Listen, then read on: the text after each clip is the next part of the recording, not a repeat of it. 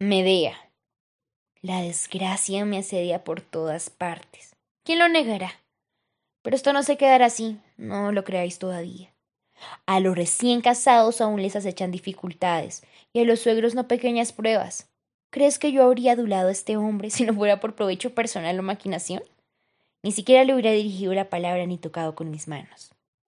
Pero le he llegado a tal punto de insensatez que, habiendo podido arruinar mis proyectos expulsándome de esta tierra, ha consentido que yo permaneciera un día, en el que mataré a tres de mis enemigos, al padre, a la hija y a mi esposo. Tengo muchos caminos de muerte para ellos, pero no sé de cuál echaré mano primero.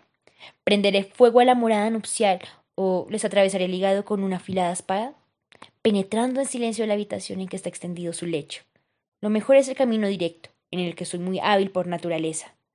Matarlos con mis venenos. Bien, ya están muertos. ¿Qué ciudad me acogerá? ¿Qué huésped ofreciéndome su tierra como asilo y su casa como garantía protegerá mi persona? Ninguno. Pero puesto que aún puedo permanecer breve tiempo, si se me muestra un refugio seguro, con astucia y en silencio me encaminaré al crimen.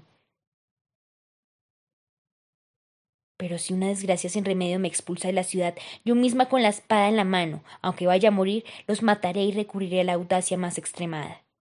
Mas ya no ahorres ninguno de tus conocimientos, Medea, en tus planes y artimañas. Avanza hacia tu acción terrible. Ahora debes dar prueba de tu valor. Tú eres hábil, y además las mujeres somos por naturaleza incapaces de hacer el bien, pero las más hábiles artífices de todas las desgracias. Eurípides, Medea.